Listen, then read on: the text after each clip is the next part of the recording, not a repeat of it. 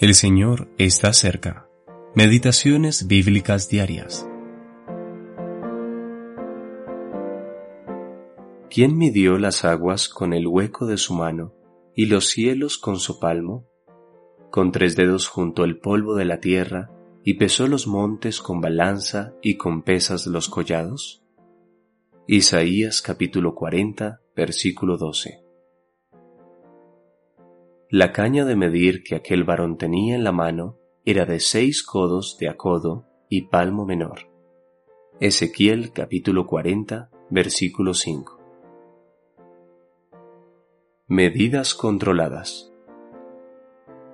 Isaías 40 es un capítulo magnífico que describe la grandeza y el poder del Señor, su control sobre todas las cosas y su tierno cuidado por su pueblo. La expresión el hueco de su mano y su palmo hacen referencia a su perfecto control sobre la creación y cómo la sustenta. Hebreos capítulo 1 versículo 3, así como otras porciones de las Escrituras, muestran que este control se relaciona con su palabra. El verbo medir indica, entre otras cosas, la precisión con la que obra y controla todas las cosas.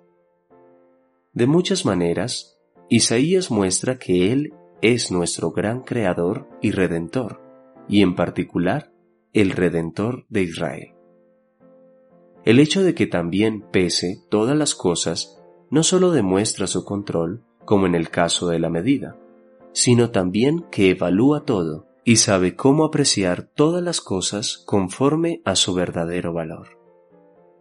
En las escrituras los montes frecuentemente representan a los grandes poderes. Ver Isaías capítulo 2, versículo 2. Y él los controla y los pesa, como lo hizo con Belsasar y nieto de Nabucodonosor. Daniel capítulo 5. Por lo tanto, cuán importante es que seamos humildes y dispuestos a someternos a su control y liderazgo. El palmo menor que será añadido al codo, Ezequiel capítulo 40, significa que el mundo venidero todo será puesto bajo el control de Cristo. Este es el significado de la nueva medida utilizada por el Señor, la mano del hombre, nueva versión de las Américas, cuando le instruyó a Ezequiel que escribiera acerca de esta caña de medir.